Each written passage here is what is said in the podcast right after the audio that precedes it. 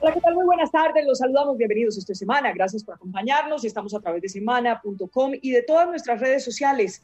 Gracias por estar una vez más con un tema muy importante, máxime con los antecedentes.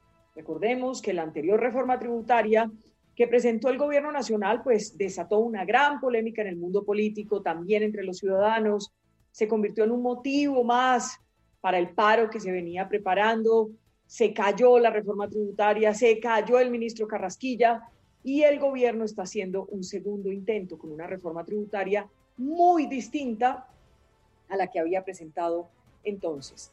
Ya tenemos las 12 del día, seis minutos. Saludamos a esta hora al ministro de Hacienda, José Manuel Restrepo. Ministro, bienvenido a Semana.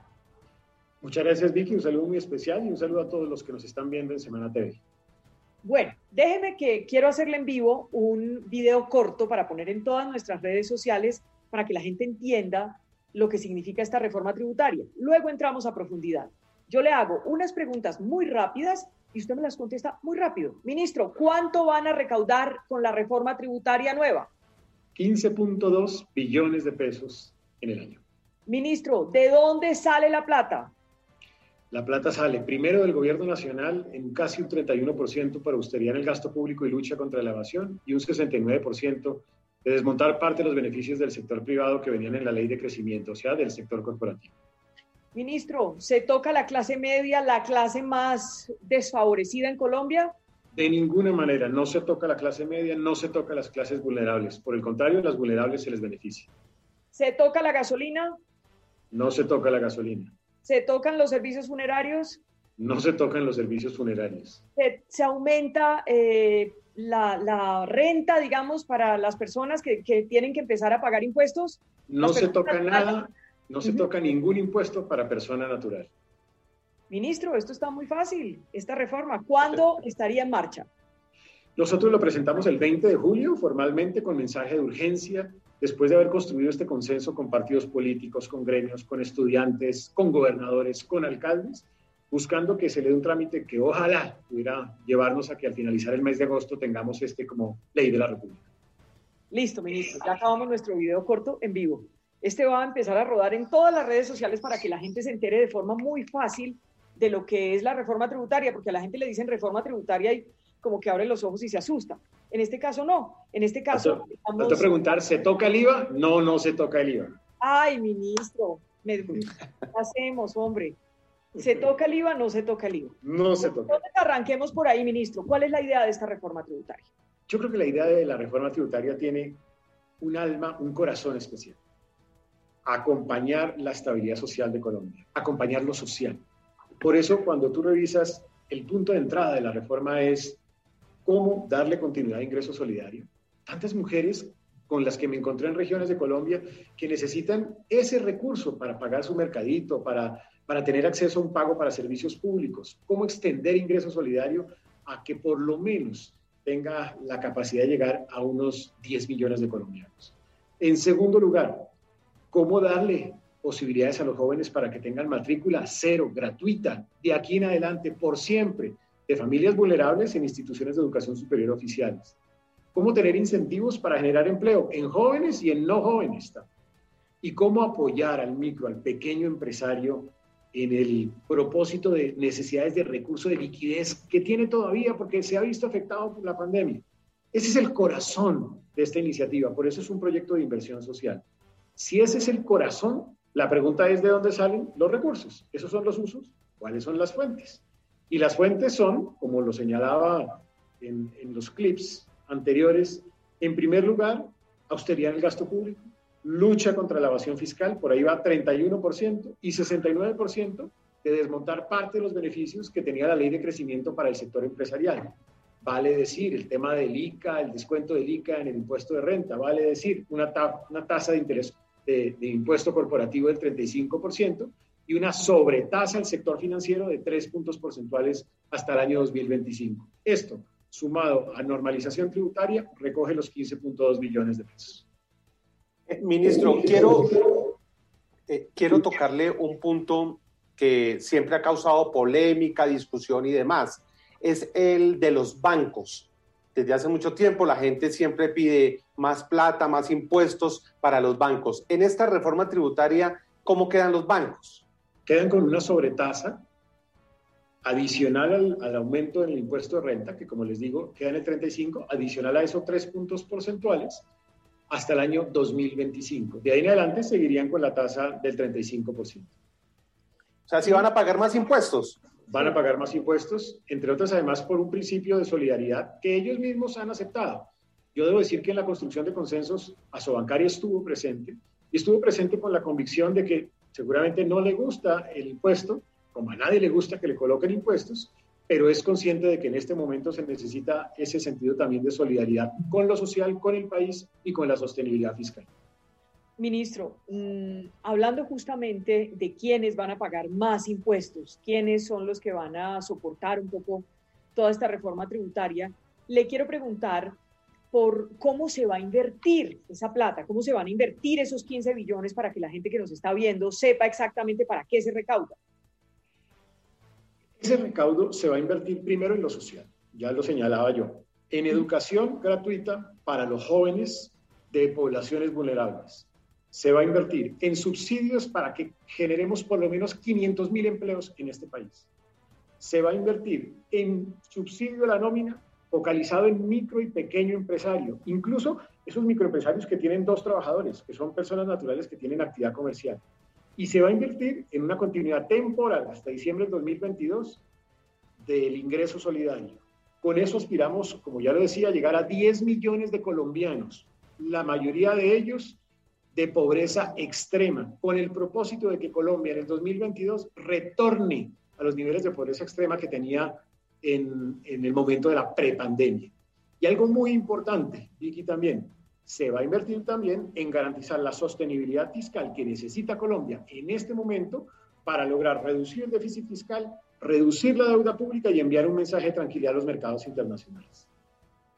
Ministro, ¿qué no es esta reforma tributaria? ¿Qué no es? Esta reforma tributaria no es una reforma que se meta con el IVA, no toca el IVA, no nos interesa el IVA. El IVA no se va a modificar en esta reforma tributaria. Por eso no es una reforma tributaria que afecte a la clase media, para nada, ni tampoco a las clases vulnerables. No las afecta absolutamente en nada. No es una reforma maximalista, no es una reforma de 170 artículos, no señores, es de máximo 35, 36 artículos. Es una reforma pequeña, concisa, que da solución a unas necesidades sociales, a unas necesidades de financiamiento del país y que representa, como lo he dicho además públicamente y transparentemente, dos terceras partes de la reforma estructural que necesita el país. Una tercera seguramente le corresponderá al siguiente gobierno. Y eso no lo he dicho aquí, lo dije en el marco fiscal de mediano plazo para ser absolutamente transparente con mi planteamiento. E-, eso es verdad, ministro, usted lo ha dicho. Y escuchando a los expertos desde anoche y esta mañana, lo que dicen es que con esta nueva reforma tributaria, pues Colombia no podría cumplir con la meta de déficit fiscal y la deuda eh, en 2022. ¿Esto es cierto o no? Eso no es cierto. Con esta reforma nosotros tendríamos, porque además está así concebida en el marco fiscal de mediano plazo, la posibilidad de lograr ese 7% de déficit fiscal en el 2022, que implica una reducción gradual, progresiva y ordenada del déficit. Y con esta reforma vamos a ir también logrando hacia el 2024 aproximadamente un superávit primario y la reducción de la deuda pública hasta el orden del 60% del PIB. Ministro, cuéntenos la historia de los consensos. Si algo dañó la anterior reforma, le hizo mucho daño, fue no tener esos consensos. Ustedes como gobierno entendieron y usted como nuevo ministro entendió que el consenso en el ámbito político era muy importante, en el ámbito empresarial, los gremios y demás. Cuéntenos la historia de ese consenso. Yo lo que diría, Vicky, es que el primer llamado que hizo el presidente cuando se retiró la reforma anterior fue en tres direcciones. Un llamado a la grandeza. Yo creo que para construir consenso se necesita una dosis de grandeza porque significa no quedarse en la orilla del puente, sino recorrer el puente y descubrir que en la mitad hay un camino de encuentro. Un llamado también a construir consensos, que no significa unanimismo, significa tratar de recoger en qué puntos nos podemos poner de acuerdo una mayoría, una gran mayoría. Y en tercer lugar hizo un llamado a la solidaridad. Con esos tres mensajes, Vicky, yo me fui a trabajar primero con el Congreso de la República, les pedí, y así lo hicieron, y además nos acompañaron en esta idea de armar unos foros virtuales donde participaron instituciones, iglesias, actores representativos de las finanzas públicas, sindicatos, juventudes, partidos políticos. Y en esos foros yo empecé a recoger, a recoger cuál era el planteamiento de unos y de otros.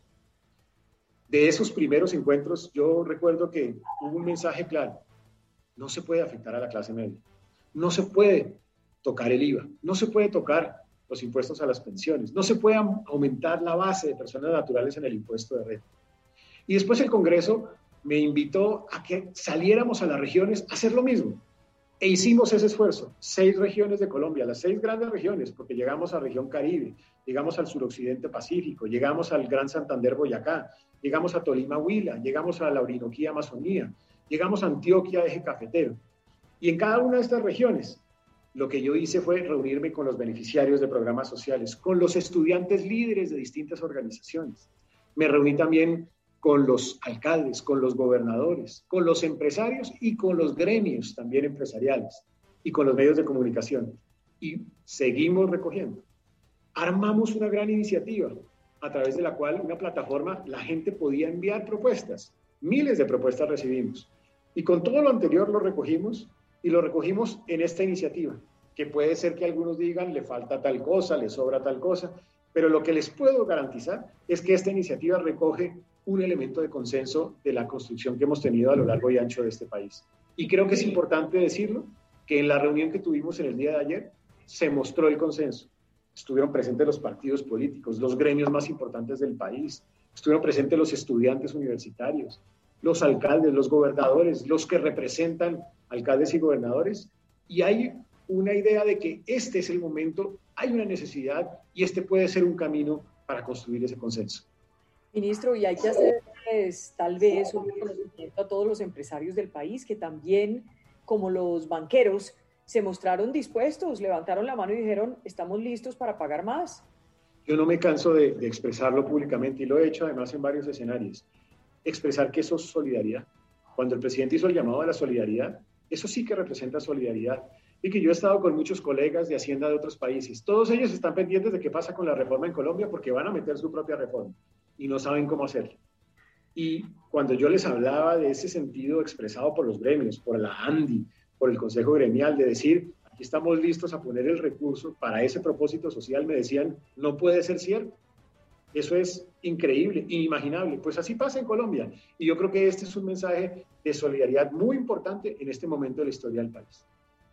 Eh, eh, ministro, y se lo hemos dicho en varias oportunidades, usted ha sido muy conciliador y se está reflejando pues ya con esta nueva propuesta. Pero cuando usted va a estas zonas del país, ¿qué es lo que más le pidió la gente que no tuviera esta reforma tributaria? Donde eh, es la mayor preocupación de la gente que usted tuvo contacto con ellos. ¿Qué fue lo que escuchó? Yo le digo dos cosas que me dice la gente. Primero, lo que quieren, lo que ansían, lo que de verdad sueñan con esta iniciativa se puede resumir en tres palabras, Jairo. Empleo, empleo empleo. Esa es la solicitud de los colombianos. Y lo que no quieren, lo que no quisieran, es que se afectara a las clases vulnerables y a las clases medias de este país. Este no es el momento para hacerlo, porque incluso las clases medias son vulnerables. Imagínese usted saliendo de una pandemia, todavía en medio de ella, afectando a clases vulnerables. Eso es lo que la gente desde las regiones pide también que no se haga ministro, y lo cierto es que prácticamente el recaudo que soñaban con la anterior reforma tributaria, pues bajó prácticamente a la mitad. Pues de 24 más o menos a 15. Y, entre otras, además, Vicky, porque me dicen que es muy bajito. A ver, los invito a que vean las reformas tributarias que se han hecho recientemente en el país.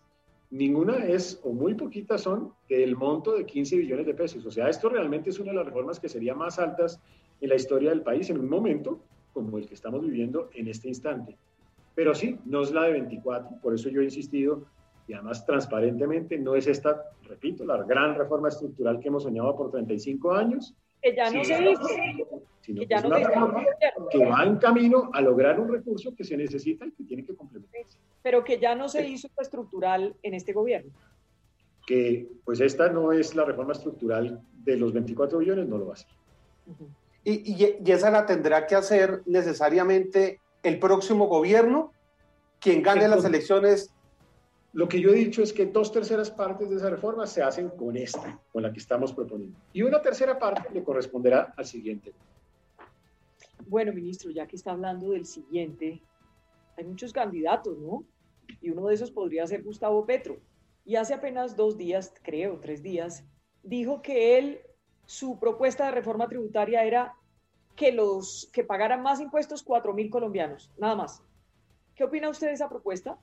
A mí siempre, Vicky, me encanta arrancar por el vaso medio lleno. Celebro que el senador Petro está de acuerdo en que se necesita una reforma tributaria. Yo creo que ese es un primer paso muy importante. Ahí hay un consenso. Ya tenemos un consenso en que se necesita la reforma.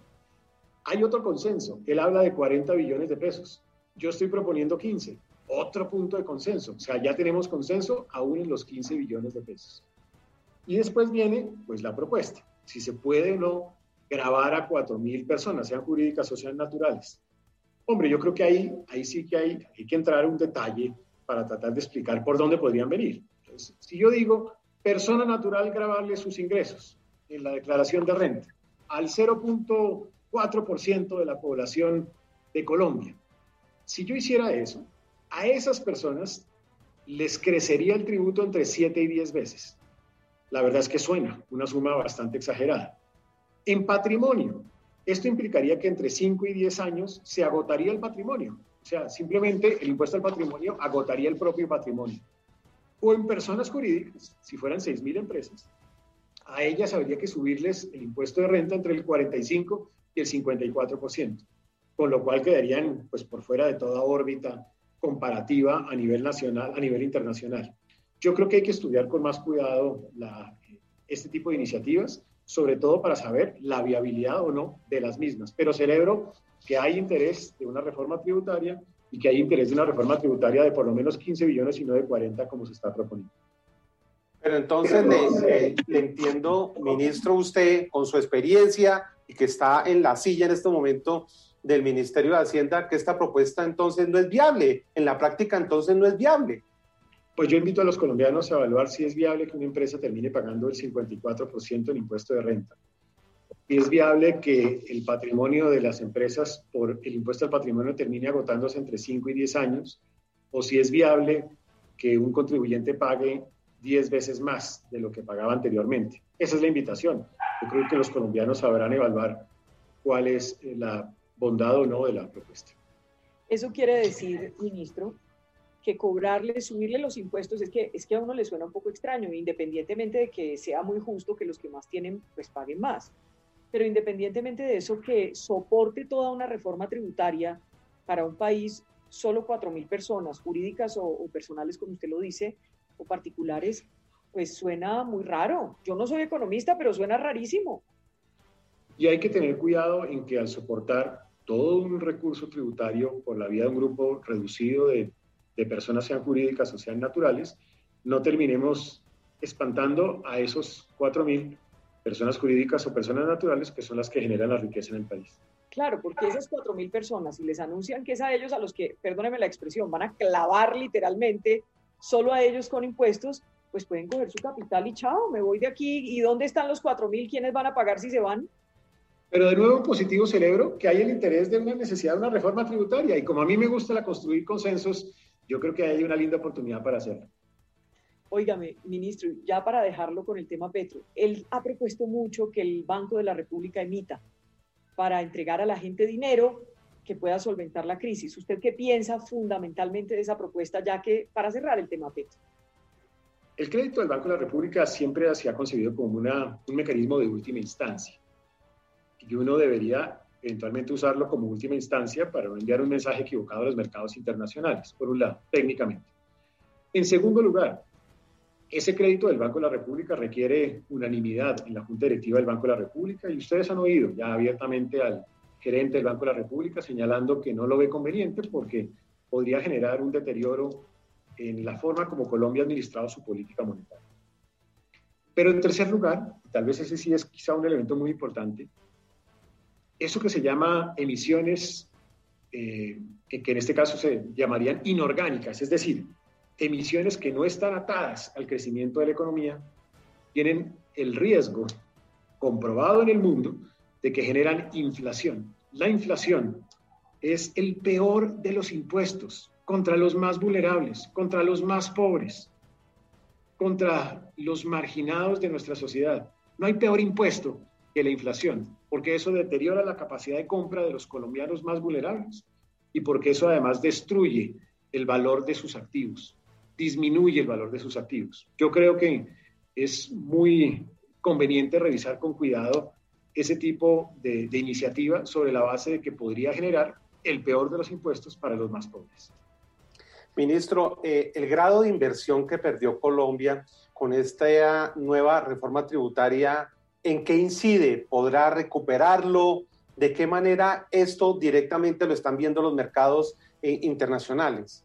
Esos grados de inversión no se recuperan de la noche a la mañana. Yo no puedo prometer lo que no soy capaz de lograr.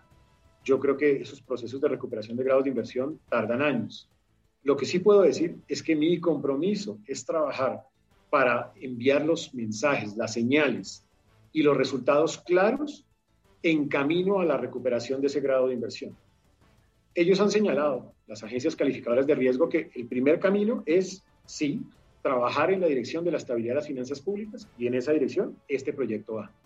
Ellos han señalado que hay que trabajar en el crecimiento económico y estamos trabajando a fondo en crecimiento económico. Este ministerio está hoy comprometido como un gran protagonista de ese esfuerzo de crecimiento de la economía colombiana y estamos dando resultados porque la economía está creciendo aceleradamente. En estos meses estamos viendo una recuperación del consumo muy importante y los sectores van a ir creciendo y seguramente podríamos eventualmente poder dar buenas noticias creciendo por encima de la meta del 6%. Y en tercer lugar... Perdón, ministro, una cosa. ¿Usted cree que, que, Colombia va a poder recuperar ese grado de inversión antes de que se acabe el gobierno? No, yo, yo por eso lo decía desde el principio. Yo no, yo no puedo prometer eso porque estos procesos de recuperación de grado de inversión duran entre uno, tres años, incluso en algunos casos más. Lo que sí puedo es que puedo eh, señalar o enrutar el camino para que se logre eso en un periodo de tiempo prudente. Porque, repito, hay que avanzar en la sostenibilidad fiscal, en eso estamos. Hay que avanzar en el crecimiento económico, en eso estamos. Y hay que avanzar en la diversificación de las exportaciones. Y en eso estamos, Vicky. De hecho, el resultado más reciente, las exportaciones no mineras del último, de los últimos cinco meses son las más altas en ocho años en la historia de Colombia. Pero, pero no es un proceso que, repito, pase de la noche a la mañana y yo tengo que ser prudente, tengo que ser responsable en enviar el mensaje claro a los colombianos. Ministro, hay una duda que, tiene la gente, porque en el momento de las discusiones de la anterior reforma tributaria, como que el gobierno siempre decía, mire, si no se aprueba esta reforma tributaria, no vamos a tener plata para pagar los subsidios, para dar los subsidios que se han generado en medio de la pandemia para ayudar a la gente. ¿Cómo está el tema de los subsidios? ¿Ya hay con qué? ¿Eso está solucionado? Nosotros lo que hemos dicho es que justamente para darle continuidad a estos programas de subsidios a largo plazo, pues necesitamos este proyecto de inversión social. La matrícula, eh, perdón, el ingreso solidario es un programa que estaba programado con recursos hasta el mes de junio. Nosotros logramos haciendo revisión de presupuesto, reorganización, julio y agosto, pero de ahí en adelante necesita este proyecto de inversión social. De ahí la urgencia. O sea, esto es un tema urgente porque lo social no espera. El programa de matrícula cero, la continuidad del mismo, estaría garantizado con este proyecto de inversión social. El subsidio de la nómina no se puede dar hasta tanto no tengamos este proyecto de inversión social. Y los incentivos de empleo están programados para unos periodos cortos, pero con este proyecto de inversión social le permitiríamos dar una mayor continuidad. Ministro, pero, usted, lo, usted, lo, ha mencionado, el empleo, el empleo, ¿en, ¿en, qué va eso? Porque eso fue lo que más le pidió la gente cuando usted nos contaba que fue, recorrió el país. Yo creo que hemos venido avanzando y con la recuperación de la economía vamos por buena senda. En abril del año pasado, ustedes recordarán, Colombia perdía 5.4 millones de empleos. En el último mes, ese dato está cerca de un millón y medio. Hemos recuperado más, cerca de 4 millones de empleos, pero todavía nos falta. Y entonces, en esta estrategia estamos proponiéndole con, esta, con este proyecto de inversión social, ¿qué estamos incluyendo? Miren, primero, un subsidio para generar empleo juvenil de 18 a 28 años, que es muy sencillo.